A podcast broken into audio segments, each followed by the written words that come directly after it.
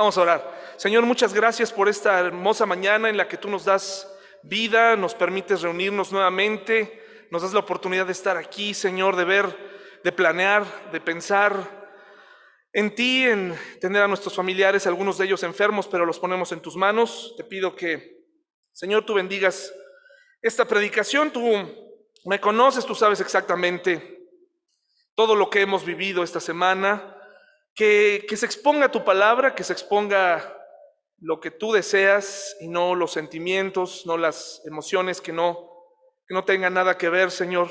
Ayúdame a concentrarme en ti, en el nombre de Jesús. Amén. Les invito a ir, por favor, a Génesis. En ese sí van a llegar, pero de volada. Génesis 21, ya hasta algunos dicen, ya estoy aquí.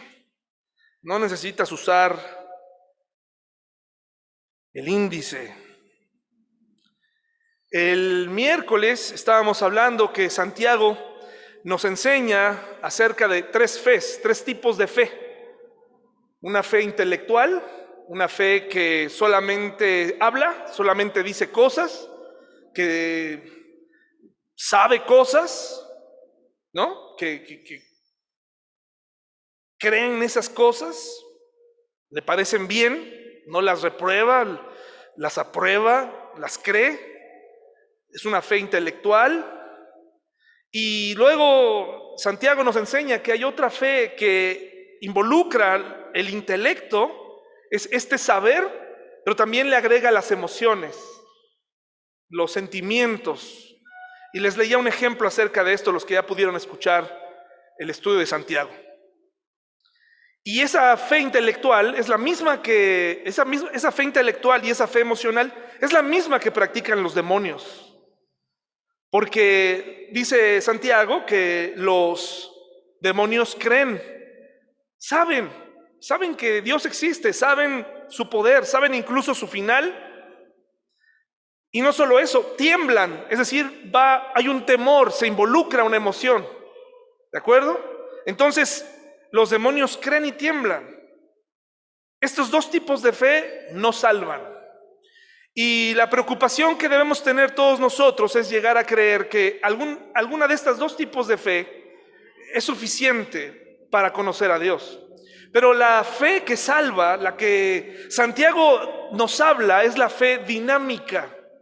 La fe que no solamente utiliza el intelecto, no solamente utiliza las emociones, sino que también está disponible la voluntad para cambiar aquellas cosas, para dejarle a Jesús, a Dios que entre, al Espíritu Santo, que trabaje libremente y cambie nuestra vida, porque al final eso es lo que Santiago quiere en todos nosotros, quiere que haya un examen, eso es lo que quería que los hermanos que estaban dispersos en medio de tribulaciones, en medio de pruebas, en medio incluso de una hambruna, que se vivía en, esos tiempos, quería que la gente se definiera y que pusiera su voluntad al servicio de Dios.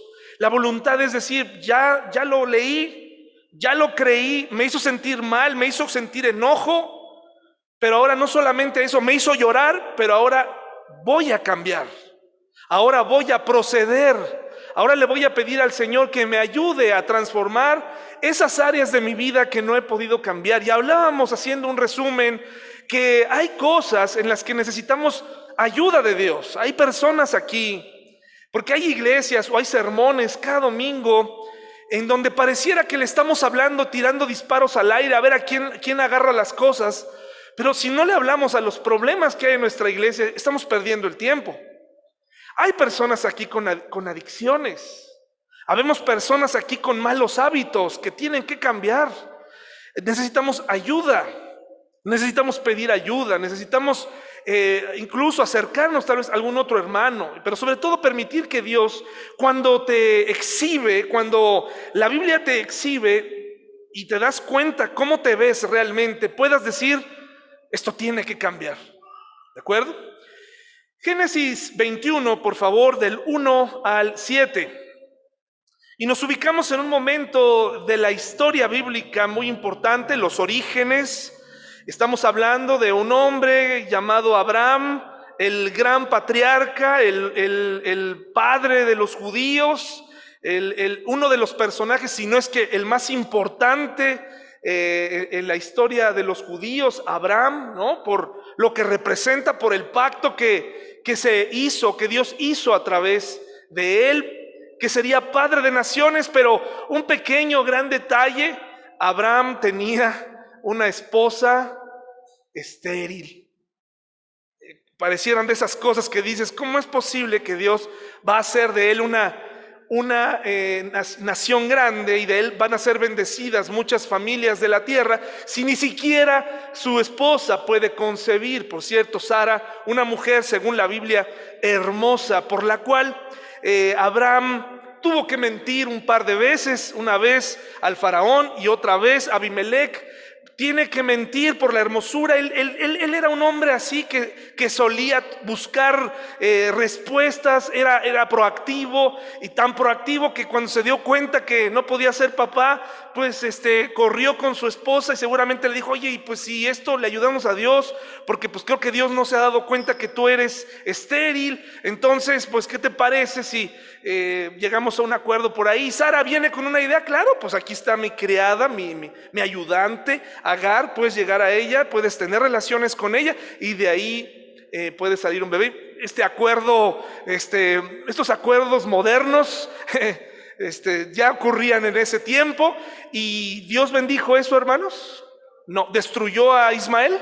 No, Dios fue fiel con Ismael. ¿Por qué la Biblia tiene estos detalles de caídas estrepitosas en nuestros héroes bíblicos?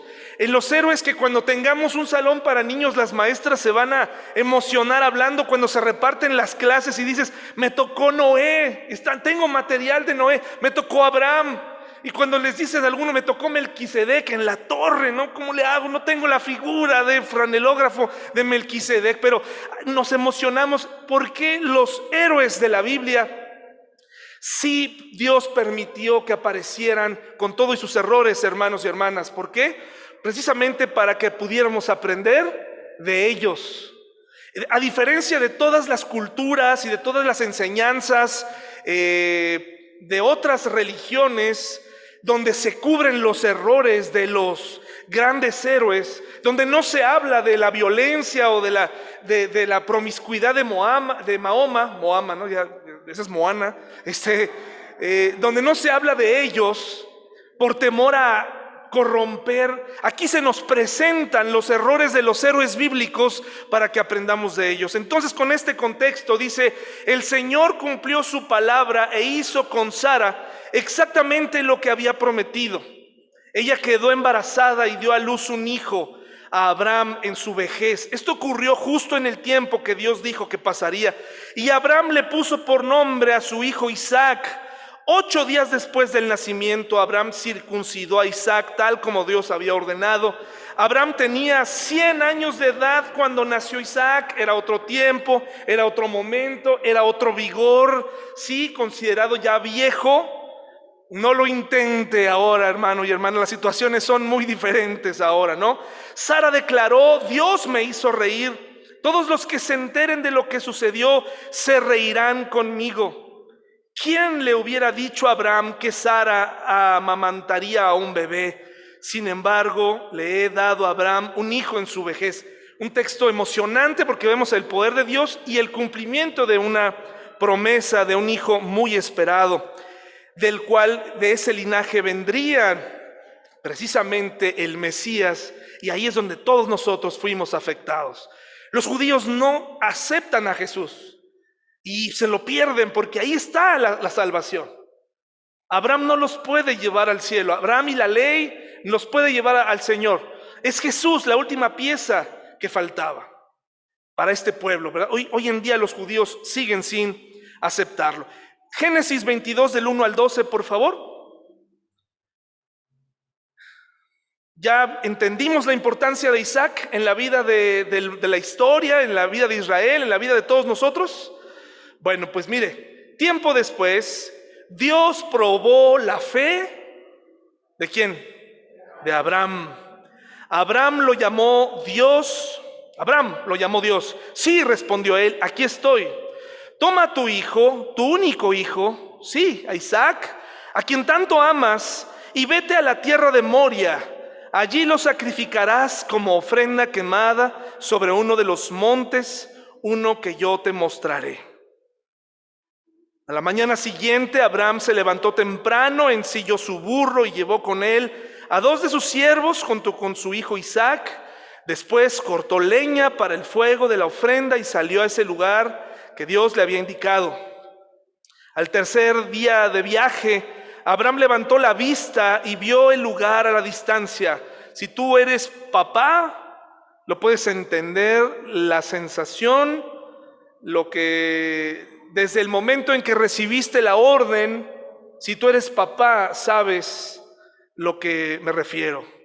Muchos jóvenes aquí es muy probable que no entiendan la magnitud de esto. Haber criado a un niño, porque la mayoría piensa que era un pequeñito, pero no. Es muy probable que era un joven. No necesariamente era un niño. Y esto implicaba que Isaac era muy probable que no iba a forcejear con Abraham. Era muy probable que iban a tener que, como lo vemos en el diálogo, iban a tener que llegar a un acuerdo. Porque Abraham se estaba dando cuenta, Isaac se estaba dando cuenta en el camino de lo que, lo que estaba a punto de suceder. Si tú tienes hijos, sabes, y si tú no tienes hijos, eres un joven eh, que todavía te falta mucho para experimentar eso, te quiero decir que va a haber un día en que vas a tener que llevar algo al altar. A ese lugar donde Dios te pidió que sacrifiques algo, un día Dios va a probar también tu fe. Estos sermones, estos días, estas reuniones, los domingos, no son únicamente para papás. O mientras tú te descubres o mientras tú encuentras tu fe. Tú estás involucrado. Tú también eres culpable del pecado. Si tú ya tienes eh, edad para elegir entre el bien y el mal, ya eres culpable y esta información te interesa porque de alguna u otra manera, si tú no tomas en cuenta esto, entonces estás caminando hacia la condenación. Entonces, eh, imagínense esto, dice, al tercer día de viaje, Abraham levantó la vista y vio el lugar a la distancia. Quédense aquí con el burro, dijo Abraham a los siervos, el muchacho y yo seguiremos un poco más adelante. Aquí se quedaron solos. Nadie más nos puede decir si realmente Abraham lo hizo sin duda lo hizo porque es inspiración divina. Y cuando Dios nos pida entregar algo en el altar, generalmente estaremos solos. Entre, esto es un asunto entre tú y Dios. Cuando Dios te pide que pierdas algo, que le entregues algo, que tu fe sea puesta a prueba, que tengas que hacer algo y, puede ser algo que tú amas. Pero volvemos al punto, pero ¿por qué Dios está jugando a esto? ¿Por qué Dios está eh, le promete y luego se lo quiere quitar. Hermanos, ¿por qué no? Es Dios. Es el, es el, es el dueño de las promesas. Él es el, rey soberano. Y, antes de poner a la humanidad en manos de Abraham, en, en su descendencia o lo que vendría, tenía que ser probada su fe. Dios prueba nuestra fe. Y puede ser que en este momento esté siendo probada. Y puede ser que nuevamente en un mes, si no pasaste esta prueba, regreses a lo mismo. Y pareciera que sales de un problema y te metes a otro. Y eso se, debe a que en realidad nunca se resolvió el problema de fondo. Solamente se fue maquillando, solamente se fue, se le fue dando una, una maquillada al problema. Y se vuelve a repetir lo mismo y lo mismo. Y vuelves a llorar, te acercas a Dios y luego otra vez regresas a lo mismo. Dice el versículo 6, entonces Abraham puso la leña para la ofrenda sobre los hombros de Isaac, mientras que él llevó el fuego y el cuchillo mientras caminaban juntos. Isaac es una figura de lo que Jesús haría. Así como Isaac cargó la leña, Jesucristo cargó su cruz, su propio, su propia herramienta donde iba a morir, su propia cruz. Isaac se dio la vuelta y le dijo, Abraham, Padre, sí, hijo mío, contestó Abraham, es el peso de la leña lo que nos hace pensar que Abraham, que Isaac no podría haber sido un niño. ¿De acuerdo? Porque para hacer un sacrificio necesitas leña. No llevaba dos palitos, llevaba algo pesado, era un joven. Pero ¿dónde está el cordero para la ofrenda quemada? Wow, hermanos, Dios proveerá. Para la ofrenda quemada, hijo mío, contestó Abraham, esto me habla de una esperanza en Abraham. No le dijo, Dios me dijo, o sea, Dios va a proveer. Hermanos, yo no sacrificaría a ninguna de mis dos hijas por nadie. Yo no ofrecería a ninguna de mis hijas por nadie de ustedes, ni por nadie de afuera. Que cada quien se las arregle como pueda. Si a mí me pidieran a una de mis hijas, no lo haría. Pero la fe nos lleva a lugares, nos lleva al altar. Como cristianos nos lleva a un punto en donde tienes que tomar decisiones de este tipo para saber si realmente confías en Dios o solamente son palabras, solamente es religión, solamente son asuntos intelectuales, emocionales. Pero a la hora de la hora Abraham pudo haberle dicho, a ver, mira Dios, este, esto es ridículo, yo, yo no voy a entregarte a mi hijo. No me importa si no haces ninguna nación de mí, yo no te pedí nada de eso, yo no lo quiero. Pero Abraham con esperanza dice, Dios va a proveer Isaac. Vamos a seguir caminando y vamos a ver en qué termina esto. Así que ambos siguieron caminando juntos. Cuando llegaron al lugar indicado por Dios, Abraham construyó un altar. Imagínense esta construcción. Y colocó, la leña encima y, no pasaba nada. Luego, ese punto, después de la leña encima, punto, creo, no sé cuánto tiempo habrá pasado. Es, el punto, es el, es el momento, es el momento de la verdad. Es el momento que separa a los creyentes de los religiosos. Es el, ese punto es lo que nos separa. De esto va en serio o, o aquí, ay, bueno, pues mejor me regreso. Este es el punto, aquí es, aquí es la prueba máxima de tu fe. Dar lo que más amas. Hacer lo que más te cuesta trabajo hacer. No hacer lo que es cómodo. No, no es venir a la iglesia en tiempo de frío. No es ofrendar cuando todo está bien. Es dar un paso de fe cuando no sabes exactamente qué va a pasar, o si lo sabes. Dice aquí, luego ató a su hijo Isaac, y mientras lo ataba, seguramente pensaba, Dios tiene algo, Dios va a hacer algo, algo tiene que hacer. Lo puso encima de la leña, Señor, ya lo ató, ya, era, ya con eso, ya está atado. Ya lo puso encima de la leña, Dios. ¿Por qué tienes que exprimir a alguien? ¿Por qué tienes que llevarlo al límite de las emociones? ¿Por qué lo tienes que llevar allá? No pasaba nada. No descendió fuego del cielo. No hubo una voz. No, se encendió algo ahí, una, una lumbrera, una señal, nada.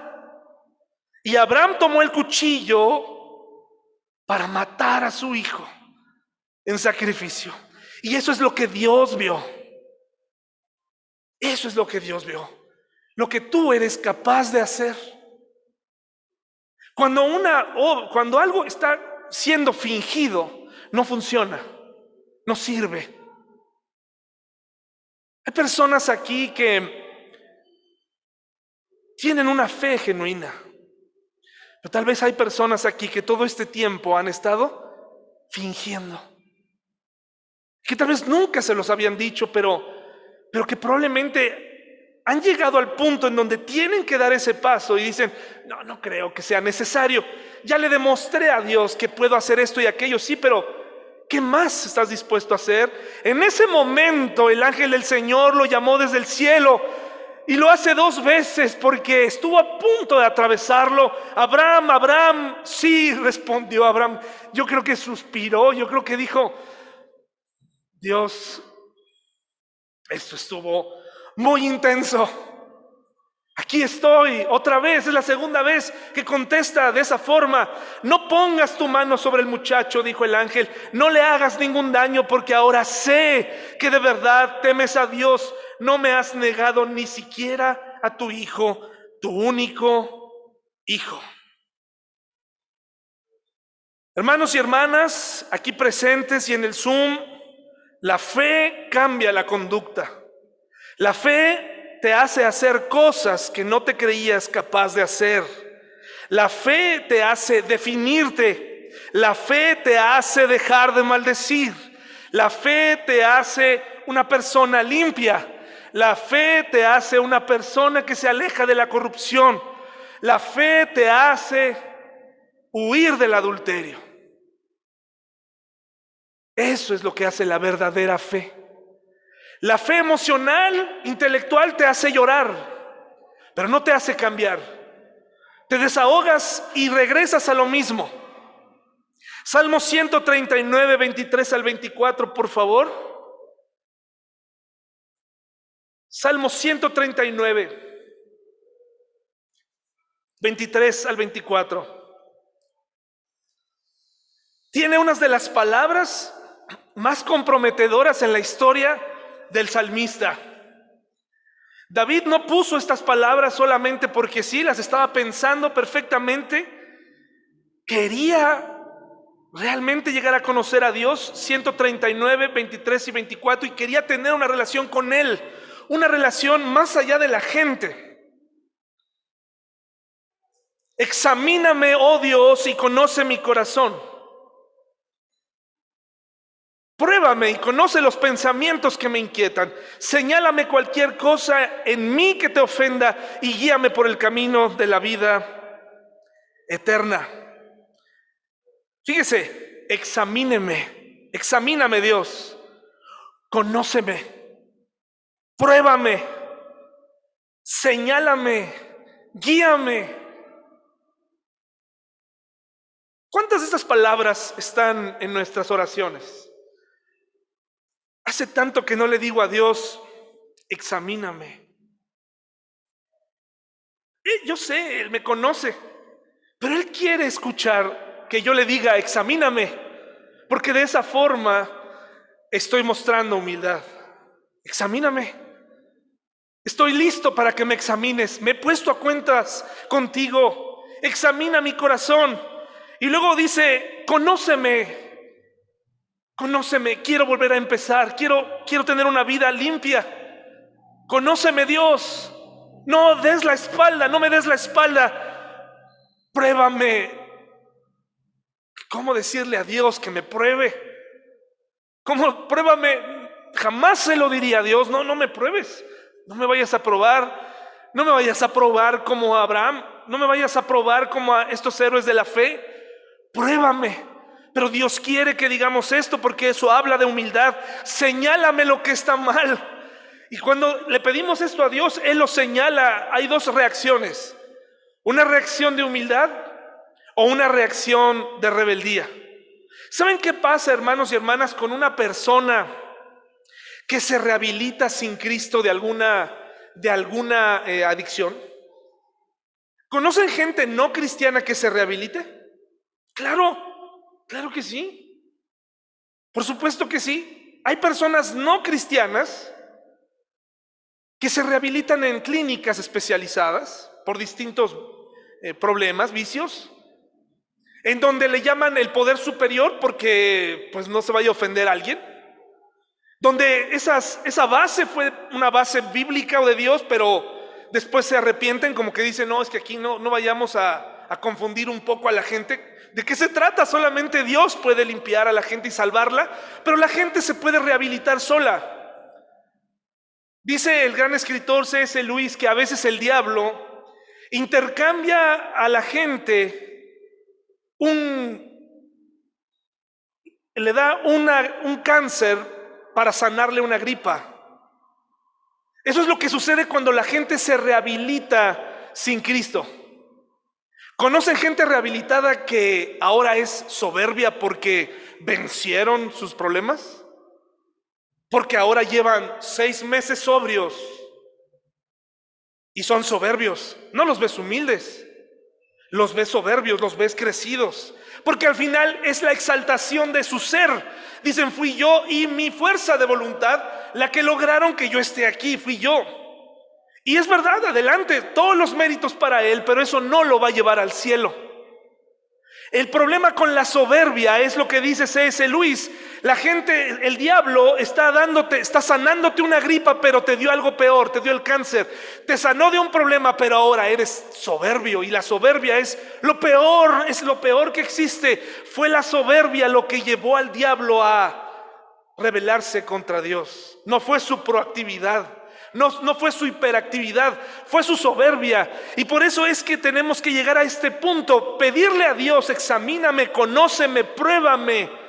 Habla de que estoy dispuesto a doblarme, a que entres en mi vida y que, y que la destruyas y que la reconstruyas y que me hagas ver qué clase de persona soy.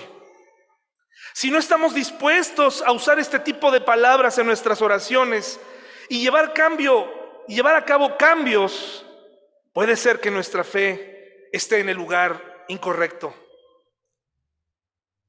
Hay muchas preguntas que pueden hacerse para hoy saber si verdaderamente estoy en mi fe. Hay muchas. Hay muchas que pueden y deben hacerse. Y voy a hacerte solamente algunas. Número uno, hubo una vez en que reconociste que éramos, que eras pecador y lo confesaste a Dios. Hubo un momento en tu vida en donde te acercaste a Dios y le dijiste, Señor, reconozco que soy pecador y que este pecado me lleva al infierno. Y me lleva ahí porque, no porque tú me mandes ahí por diversión, sino porque mi pecado tiene un precio. Y solamente tu Hijo Jesucristo puede llevarme ahí. ¿Hubo una vez que hiciste esto? No me lo contestes. Segunda Corintios 7 del 10 al 11, ahí está la segunda pregunta que te voy a hacer. Porque aquí en la primera todos podemos decir, sí, yo recuerdo que yo lo hice, incluso hasta lloré. Incluso recuerdo que estaban ahí, pasé al frente del altar, en aquella iglesia, pasé al frente y decimos incluso aquella ocasión, estaba en un problema, en una dificultad, estaba en una situación. Hermanos y hermanas, jóvenes y niñas, niños y jovencitas, yo acepté a Cristo como tres veces en mi vida, porque no entendía lo que hacía. Muchas de esas veces no sabía siquiera si era salvo. Ya les platiqué la ocasión donde todos se fueron a la iglesia, menos yo, y no regresaban y creí que había sucedido el rapto. Ya me quedé, ya me quedé, ni modo, ya. Y les platiqué que llegó mi hermana Lile, le dije, ándale, tú también, tú con razón. Y me sentí más tranquilo. Y, recuerdo que me bauticé, en mi vida me bauticé como dos veces. Porque en realidad no comprendía exactamente, y no quiero culpar ni a mis papás, ni a las maestras de escuela dominical que tanto me enseñaron. Pero ese es un punto en donde como adolescente, como niño, como un niño que va creciendo, empiezas a hacerte responsable y consciente de ciertas cosas. Mis papás me llevaban a la iglesia y yo era responsable. Fue hasta los 17 años cuando acepté a Cristo, hermanos y hermanas. Y lo fui a hacer en otro país y lo fui a hacer con un montón de nieve alrededor de mí. Fue como un sueño. Pero cuando regresé y vi los golpes de la fe, las consecuencias de la fe real en el salón de clases, porque la fe, hermanos, es hablar la verdad en amor, incluso al costo de las posiciones de las relaciones. Todo había sido muy bonito a los 17 años, en aquel lugar cuando acepté a Cristo. Todo fue maravilloso, casi hasta milagroso, y fue un testimonio que podría contarles y podría llorar delante de ustedes, y ustedes podrían decir, ah, este sin duda es cristiano. Él sin duda encontró al Señor, Él sin duda lo es. No, es que eso es insuperable. No, puede ser que alguien tenga algo mejor. Pero fue en la realidad de la vida, en, el salón de clases al regresar, cuando me conocían como un, vamos a llamarle así, lo digo con pena, no lo digo con gusto, porque mis papás me educaron correctamente, pero En la escuela, hermanos, era un muchacho que me dedicaba a bromear, a pasármela bien. En esa escuela marista, donde no era una escuela de puertas este, abiertas, era de los únicos estudiantes que aprendía a volarme las clases sin que los profesores se dieran cuenta. Qué habilidoso. Cuando acepté a Cristo y regresé al salón de clases, sabía exactamente que ese comportamiento tenía que cambiar, que mis calificaciones tenían que cambiar y que no iban a regresar todo lo que no hice caso, los chiflidos que le di a los profesores, las burlas, cuando un profesor casi me dijo llorando un día, Melo, usted es el principal eh, factor desestabilizador de mi clase. Yo dije, wow, qué orgulloso me sentí que me llamaran un factor desestabilizador. Y yo me sentía, wow, orgulloso de ese momento. Todos esos momentos de lo que no aprendí en historia, matemáticas, tenía un año para salir de la prepa, tenía un año para demostrarle a mis amigos que había nacido de nuevo. No estuve en drogas, no estuve en alcohol, no, estuve en problemas de pandillas impactantes, solamente era un niño que me pasaba de listo, mentiroso, que, se, que divertía a los demás, me convertí en un bufón.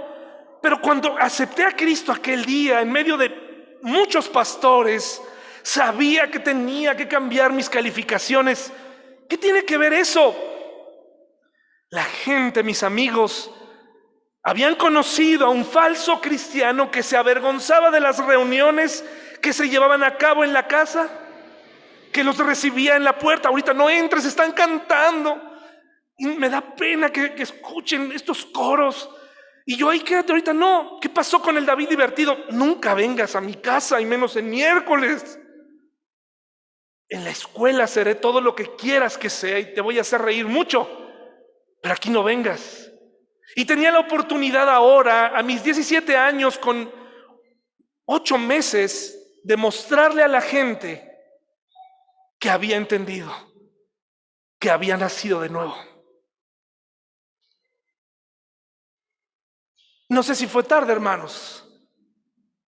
Mis mejores amigos reunidos en una cena. Recuerdo haber invitado al pastor para que les hablara, para tratar de que me ayudara a, mover un poquito mi, falta de movimiento en la fe. Empecé a mejorar mis calificaciones. Empecé a, cambiar mi comportamiento. Seguí siendo muy feliz, pero ahora empecé a entender que Dios demandaba un comportamiento diferente. Y un día los vi a, esos cinco jóvenes tomar una decisión cuando vieron el cambio. Y los cuatro salimos de la prepa. Pensábamos que no íbamos a salir. Me los encontré hace poco y solamente uno que no había tomado decisión en ese momento es ahora se congrega, en este momento está en su iglesia. Otro que en la onda expansiva del testimonio también lo convirtió y, y solamente hay dos o tres, pero ahora podemos hablar y saben que soy cristiano. El comportamiento, la fe cambia la vida cristiana. En todos los niveles, no tienes que andar en pandillas o, tener un testimonio impactante. Eh, hay jóvenes, hay amigos, compañeros de trabajo que están con vidas muy tristes y nos necesitan. Segunda Corintios 7 del 10 al 11 dice así: Pues la clase de tristeza que Dios desea que suframos nos aleja del pecado y trae como resultado salvación. No hay que lamentarse por esa clase de tristeza, pero la tristeza del mundo al cual le falta arrepentimiento resulta en muerte espiritual. Tan solo miren lo que produjo en ustedes esa tristeza que proviene de Dios, tal fervor, tal ansiedad por limpiar su nombre, tal indignación, tal preocupación, tal deseo de verme, tal celo y tal disposición para castigar lo malo. Ustedes demostraron haber hecho todo lo necesario para corregir la situación. La pregunta aquí sería, ¿te da tristeza pecar? ¿Sientes tristeza cuando pecas? ¿Te da tristeza cuando te comportas como todos los demás? Si no te da tristeza, pero estás aquí, hoy es el día para cambiar, para corregir. Si no sientes, si, sientes remordimientos porque Ay, es que mi papá es bien buena onda, mi mamá me va a regañar, eso no, eso no sirve. Pero si tú realmente sientes tristeza por el comportamiento que tienes, por el vocabulario que usas, por la clase de negocios que haces, por, la, por la, toda la trama de engaños y secretos en los que viven nuestras familias, si sientes tristeza por eso, entonces, y, y estás dispuesto a cambiar y hacer todo lo posible por corregir la situación, vas bien. Pero si sientes remordimiento, si sientes y después se te quita, a la siguiente travesura, a la siguiente gran pecado te sientes todavía vencedor. Si solamente te sentiste que como aquel estudiante que o aquel joven que destroza un carro por ir alcoholizado. Y en vez de decir, estuve a punto de morir, dicen, wow, destruí este carro y no me pasó absolutamente nada. hasta ese punto quiero que sepas que has salido invicto.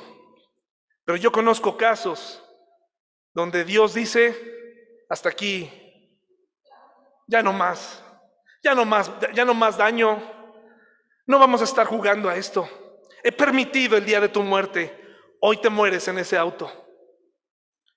He permitido el juicio sobre tu vida, lo he permitido, hasta aquí llegó. No vas a jugar conmigo, se acabaron tus risas sarcásticas, se, se acabó tu soberbia, traté de decírtelo, se acabó.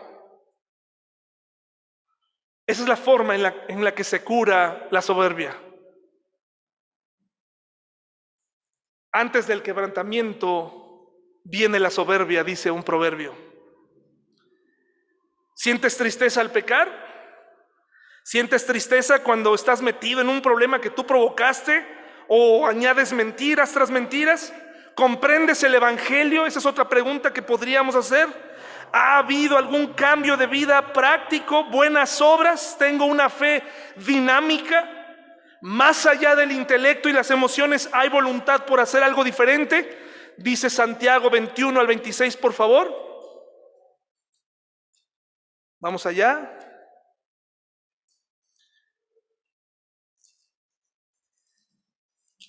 Santiago 2, 21 al 26.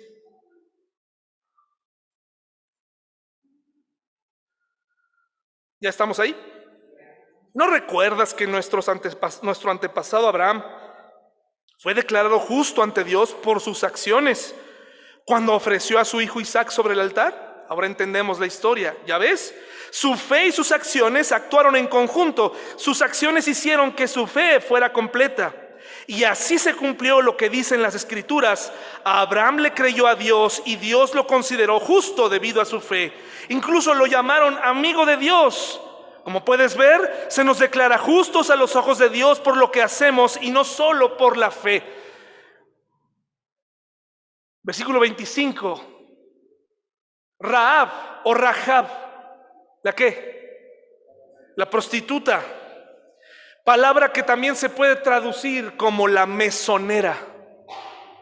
Es obvio que por la palabra griega utilizada en el Nuevo Testamento se dedicaba a la prostitución, pero también la palabra nos habla de que tenía una posada, tenía una, situación acomodada en aquellos muros de aquella ciudad en, en Jericó.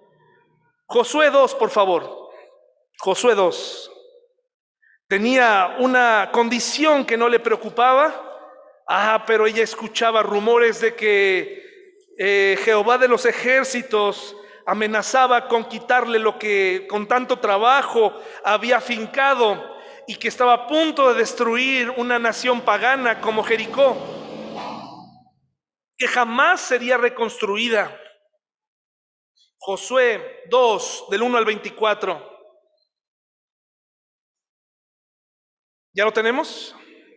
Así como un día tú y yo a solas tendremos que poner en el altar aquello que nos separa, aquello que Dios nos está pidiendo y tenemos que ir con todo nuestro corazón y ponerlo ahí. También un día Él nos va a pedir que hagamos algo a costa de lo que tenemos, a costa de las relaciones, por encima. No puede haber un cristiano en este mundo que ponga o que haga concesiones con el mundo, que esté aquí y allá. Curioso los contrastes que se viven en el mundo, los conflictos que oye en Ucrania y en Rusia hoy, donde probablemente una bomba acaba de estallar o si es que están reencontrándose, renegociando, por las razones que sean. No olvide que el mundo está en guerra en Siria y en otros lugares. Lo que pasa es que Rusia siempre va a ser más mediática, pero Siria lleva años en conflicto. Sigue siendo parte de estos rumores de guerras, recuerde. El contraste es que hay cristianos ortodoxos, católicos en Rusia, bendiciendo las armas con las que están a punto de matar a los ucranianos. Y hay imágenes de cristianos en Ucrania orando para que esas armas no se usen. Interesante cómo piensan las personas, ¿no? Interesante. Dice así. Luego Josué envió en secreto a dos espías desde el campamento israelita que estaba en la arboleda de acacias y les dio la siguiente instrucción. Exploren bien la tierra que está al otro lado del río Jordán, especialmente alrededor de la ciudad de Jericó. Entonces los dos hombres salieron y llegaron a la casa de una prostituta llamada Raab y pasaron allí la noche. Si alguien necesita explicarle esto a sus hijos, lo puede hacer y puede usar sin ningún problema la frase mesonera, rentaba habitaciones. Eso se vale también, hasta que su hijo tenga edad para entender. Pero alguien le avisó al rey de Jericó, unos israelitas vinieron aquí esta noche para espiar la tierra. Entonces el rey de Jericó le envió una orden a Raab, la cual era famosa por esta posada, saca fuera a los hombres que llegaron a tu casa porque han venido a espiar todo el territorio. Esto tiene todo el sentido de por qué estos hombres llegaron a casa de Raab. Y esto es por la posada. Raab, quien había escondido a los dos hombres, respondió, es cierto, los hombres pasaron por aquí, pero yo no sabía de dónde venían. Estamos hablando de una mujer pagana, una mujer, todo lo contrario a Abraham. A Raab no se le había prometido nada. Era una mujer que iba a morir junto con toda esa nación pagana. Hay una explicación detrás de todo esto que podremos usar, hacerlo en otra ocasión, pero Raab iba a morir ahí. Ella era parte del, del problema. Y Raab empezó a escuchar y Raab empezó a, escuchar de lo que el Jehová, el Dios verdadero hacía. Eso es lo que sucede con la fe activa. Empezamos a escuchar de Dios, empezamos a escuchar y empezamos a sentir temor, ¿no? Raab empieza a sentir temor, ahorita ella misma lo va a decir, pero entonces hace algo y a la forma pagana de resolver las cosas, miente a favor de Dios. Pero eso no significa que Dios esté a favor de la mentira, ¿ok? Ni de las mentiras piadosas. Hay mucho detrás de esto que nos hemos usado. La gente que usa muchas mentiras, eh, aparte de tener un serio problema de credibilidad y que justifica que hay mentiras piadosas, eso no existe. ¿Ok? Hermanos y hermanas, pero aquí Raab estaba resolviendo las cosas a la manera pagana de hacerlo, aunque también Abraham había mentido, ¿de acuerdo? Entonces la mentira es universal. Dice, Raab, quien había escondido a los dos hombres, respondió, es cierto, los hombres pasaron por aquí, pero yo no sabía de dónde venían. Salieron de la ciudad al anochecer cuando las puertas estaban por cerrar. No, se no sé hacia dónde fueron. Si se apresuran, probablemente los alcancen. Esto, hermanos y hermanas, ¿notan algún diálogo entre Raab y los espías antes? ¿Se pusieron de acuerdo? ¿De dónde brotó este anhelo de Rab? Decir, estos, estos hombres tienen algo diferente. Ellos vienen en nombre de Dios. Tengo que hacer algo. y arriesgó todo por su fe. Por eso ella aparece en el llamado Salón de la Fama de Hebreos. Y no solo eso, por eso aparece en la genealogía del Señor Jesucristo. Dos mujeres gentiles, paganas, Ruth y Rahab, o Rahab, aparecen en la genealogía del Señor Jesús, hablándonos de que Dios eh, puede usar, no importa cuál haya sido tu pasado. Dice, en realidad la mujer había llevado a los hombres a la azotea de su casa y los había escondido debajo de unos manojos de lino que habían puesto allí. Entonces los hombres del rey buscaron a los espías. ¿Si siente la emoción? ¿Si siente así la, como que la persecución? ¿O no lo siente, mis hermanos? ¿No los hace despertar? Sí, qué nervios, ¿no? Como cualquier, es una historia increíble de, supervivencia, de no hagas ruido, de casi casi la gota que cae de sudor en en el láser que mueve y activa las alarmas. Y la mujer les dice, no, a ver, revisen. Pero ella ya los había escondido entre manojos, ¿no? Ahí los tenían y los hombres no podían respirar y hacía calor y tal vez se iba a caer una pequeña copa y la estaba deteniendo. Es emocionante imaginar la Biblia, es emocionante, está viva. Es muy emocionante, si tiene que actuarla, actúele ella con sus hijos, ¿no? En realidad la mujer había llevado a los hombres la, azotea, a la azotea de la casa y los había escondido debajo de unos manojos de lino que había puesto allí. Entonces los hombres del rey buscaron a los espías por todo el camino que lleva a los vados del río Jordán, y justo después que los hombres del rey se fueron, cerraron la puerta de Jericó. Esa noche, antes de que los espías se durmieran, Raab subió a la azotea para hablar con ellos. Y miren lo que les dijo. Aquí es fe activa a todo lo que da. Sé que el Señor les ha dado esta tierra. ¿Por qué lo supo? Porque vio su poder. A lo mejor los demás no lo veían, pero ella sí lo tenía claro. Todos tenemos miedo de ustedes. Cada habitante de esta tierra vive aterrorizado pues hemos oído cómo el Señor les abrió un camino en seco para que atravesaran el Mar Rojo cuando salieron de Egipto. Y sabemos lo que les hicieron a Seón y a Og, los dos reyes amorreos al oriente del río Jordán, cuyos pueblos ustedes destruyeron por completo. Ese es el mismo Dios en el que creemos hoy, niños, adolescentes que están aquí. Ese es el mismo Dios que hoy está aquí. Es el Dios de tus padres. Es el Dios en el que yo creo. Es el Dios que yo predico. Ese Dios que abrió un mar para que pasara su pueblo.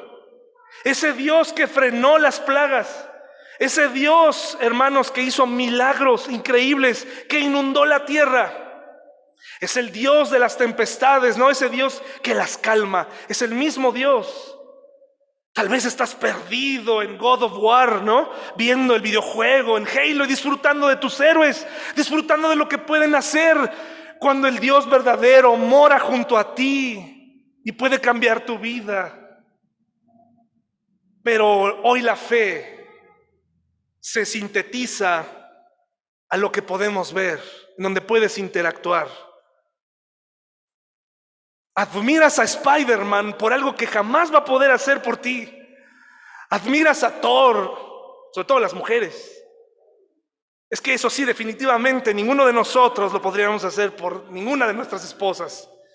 Admiras a Batman, admiras a los superhéroes, ¿no? Y ahí está, ya salió los Avengers, vamos a los Avengers a verlos. Y ahí está, él sale bien contento. Sí te contaron que son caricaturas, ¿verdad? Sí te contaron que eso no existe. Pero que hay un Dios que murió por ti, que realmente te ama, que te armó en el vientre de tu madre y que quiere llevarte a, tu lugar celestial, la única cosa que tienes que hacer es hacer las paces con Él, realmente conocerlo, realmente estar con Él. Dice aquí, no es extraño que nuestro corazón esté lleno de temor. A nadie le queda valor para pelear después de oír semejantes cosas. Pero el Señor su Dios es el Dios supremo arriba en los cielos y abajo en la tierra. Esto es lo mismo que los demonios saben. ¿De acuerdo? Ahora, aquí viene la fe activa. Júrenme por el Señor que serán bondadosos conmigo y con mi familia, porque ya los protegí, ¿no? Ya les di mi ayuda. Denme una garantía de que cuando Jericó sea conquistada salvarán mi vida y también la de mi padre y mi madre, mis hermanos y mis hermanas y sus familias. Y viene la promesa de los, de los espías. Te ofrecemos nuestra propia vida como garantía por la tuya. Génesis, perdón, eh, Josué 6, por favor. Josué, Josué 6, 22 al 25. Ahí se despiden y los desciende de forma muy emocionante por las paredes de esa ciudad amurallada y salen y dan el reporte. Y cuando llega el momento y cuando el Dios verdadero entra en acción, dice lo siguiente. Mientras tanto Josué, miren qué hermoso, les dijo a los dos espías, cumplan su promesa con la prostituta. Vayan a su casa y sáquenla de allí junto con su familia. Entonces los hombres que habían sido espías entraron en la casa y sacaron a Raab, a su padre, a su madre, a sus hermanos y a todos los demás parientes que estaban con ella. Aquí, hermanos, por favor, llegó el helicóptero, soltó la cuerda y todos subieron, ¿no? ¿Se imaginan la escena? Corre porque esto ya va a empezar y empiezan a subir, empiezan a escalar y sube papá, sube mamá, los niños, todos. Vámonos, fueron rescatados de ahí. Esta es la historia de Raab, la mesonera. Un día, tendrás que hacer cosas que de momento probablemente no las entiendas, pero que las tienes que hacer a una costa de tus relaciones personales. Hay un asunto polémico, hermanos, lo sé, pero yo lo he visto y he visto que funciona. La iglesia debe propiciar las relaciones personales, ¿sí o no? Entre familias. Debemos buscar amarnos y unirnos, ¿sí o no? Sí, claro que sí. Pero cuando alguien de nuestra familia se comporta peor que un incrédulo, solo porque es tu familia le vas a decir que es creyente. ¿Lo vas a tratar como cristiano solo porque creció ahí? Pero que no ha mostrado ningún tipo de cambio. ¿No te gustaría tratarlo? No mal. No lo vas a tratar mal. Pero ¿no te gustaría evangelizarlo en vez de alentar sus malos hábitos cristianos? Sí, hermanos, porque muchos de nosotros tenemos familia que no ha cambiado en absoluto, que está entre nosotros, pero que toma decisiones completamente inmorales, completamente cuestionables, que dices, no puede ser que estés haciendo esto. Pero como es tu familiar, no tienes el valor para enfrentarlo y decirle, hermano, hermana, mamá, papá, yo te amo, primo, prima, sé que crecimos juntos, sé que cantamos juntos, sé que nos congregamos, sí, pero a ver, quiero preguntarte algo, sin afán de, enviarte al infierno, ni mucho menos ni sentirme mejor que tú. Realmente eres nacida de nuevo, realmente naciste de nuevo. Porque si es así, ¿por qué estás cometiendo este fraude? Si es así, ¿por qué estás engañando? ¿Por qué estás adulterando? Si es así, ¿por qué hablas así de futuro? Si es así, ¿por qué tienes tanto miedo? Si es así, ¿por qué? ¿Por qué? ¿Qué está pasando contigo? Pero en nuestro afán de decir, no, si ya todos somos, todos somos, todos somos cristianos, hermano y hermana, pues si no es, esto no es el auto sardina de, de Six Flags, hermanos. No es todos los que quepan y vámonos al cielo. Es una relación personal con Dios que se nota en una fe activa, con dos ejemplos claros, contrastantes. Alguien que lo tiene todo, alguien que no tiene nada y que al final ofrecen todo lo que tienen en el nombre de su fe. Sería mejor tratar a nuestros familiares así con el Evangelio. Invitarles a conocer a Dios. Invitarles a cuestionar su fe. Porque a esa fe le falta las obras y le faltan los cambios. Por último, mis hermanos, gracias por su atención. Lucas 9, 61 al 62. Aquí terminamos. Gracias por su atención, hermanos. Recuerde que cada palabra, cada cosa que digo comienza por mí, comienza por, tiene que ser puesta en práctica por mí. No trates a alguien de tu familia, algún amigo que tú lo escuchaste decir, no, des por hecho que es cristiano, mejor compártele, invítalo, evangelízalo y sé testigo de su cambio, porque si no, solamente nos estamos engañando, hermanos. Solamente nos estamos engañando todos. No, si él es cristiano, él es cristiano, no, no, no lo sabes. Y no lo sabes porque no presenta ningún cambio. Y, no diga, y, por favor, no hablemos de cambios. O sea, hay cambios que se notan cuando alguien acepta a Cristo y esa es desde su forma de hablar, porque de la abundancia de nuestro corazón habla nuestra boca. Si yo, no puedo decir, no, este mundo es una basura y puedo venir aquí, nos lo dice Santiago y ah, amor tan grande, profundo y sublime. No, esto está horrible. Hijos de su no sé qué van a ver y, empezar, me las van a pagar. No, no nos engañemos, hermanos y hermanas. No nos engañemos. Si esto lleva años, mejor cambiemos la estrategia y llevemos a ese familiar a los pies del Señor. Ayudémosle a pensar sobre si Dios lo conoce. Y no por quedar bien, porque así somos los mexicanos, si para cuando me invitan, y voy a hablar por mí, que luego me regañan por meterlos a todos. Pero, por ejemplo, me invitan a un lugar y ya sé que no puedo ir. Discúlpame, mis hermanos. Pero ¿saben qué hago yo? Ay, déjame, déjame ver, ahorita te confirmo. Solo para decirle dos horas más tarde que no voy a ir porque me dio miedo quedarle mal. Hermanos, en la fe no podemos hacer esto.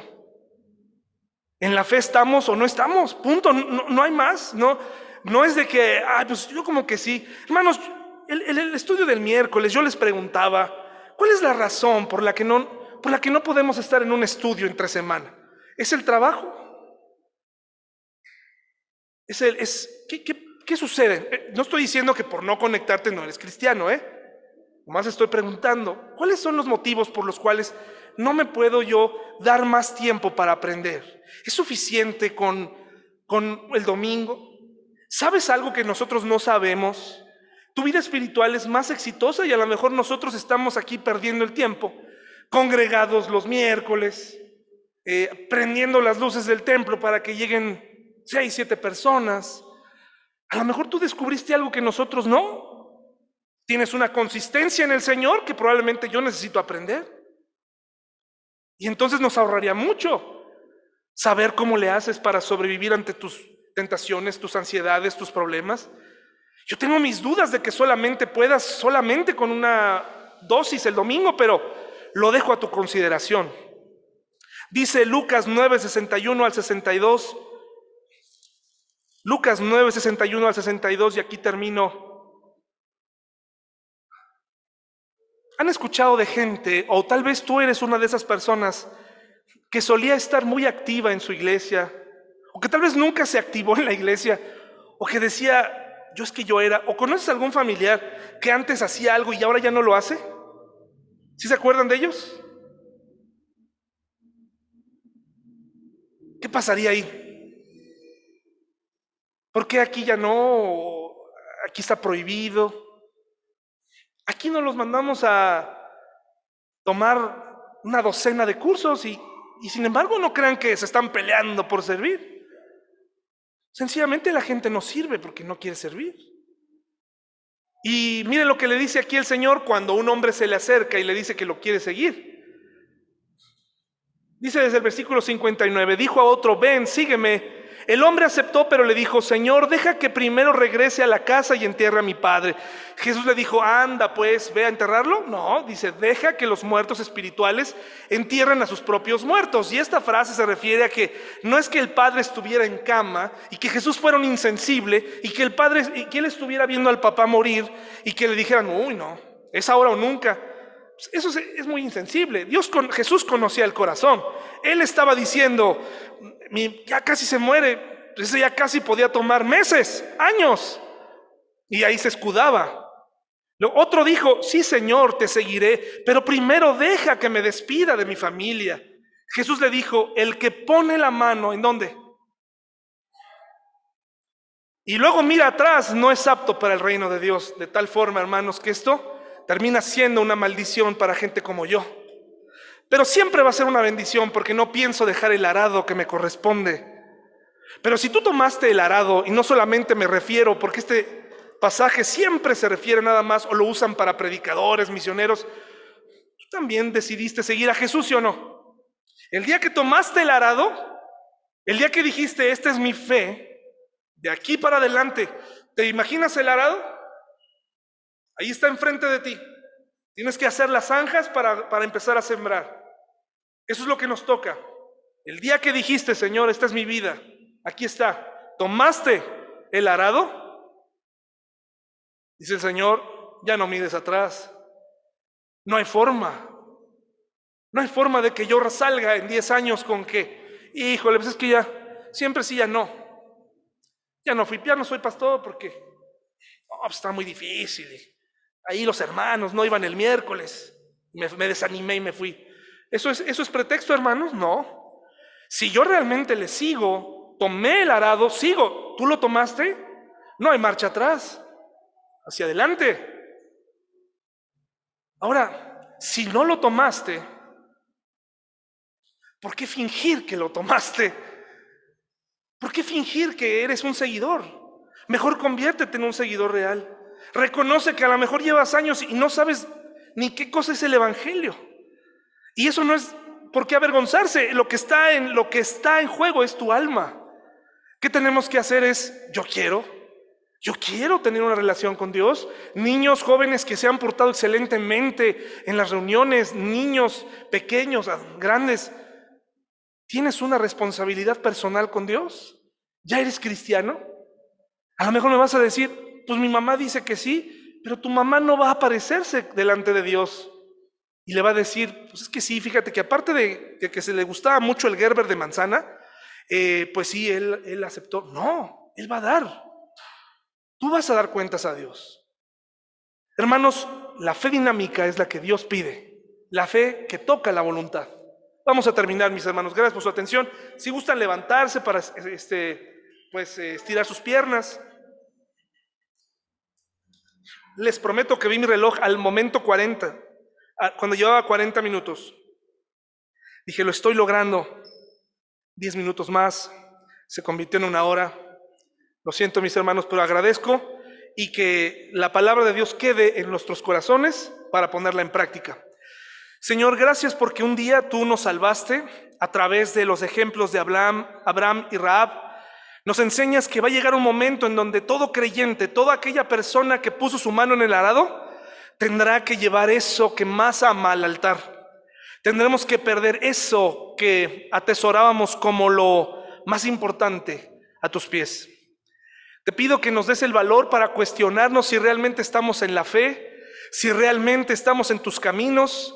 Y si no es así, hoy es una excelente oportunidad para encontrarnos contigo y comenzar un andar, un camino limpio, un camino derecho, una fe activa. Gracias por mis hermanos, en el nombre de Jesús, amén.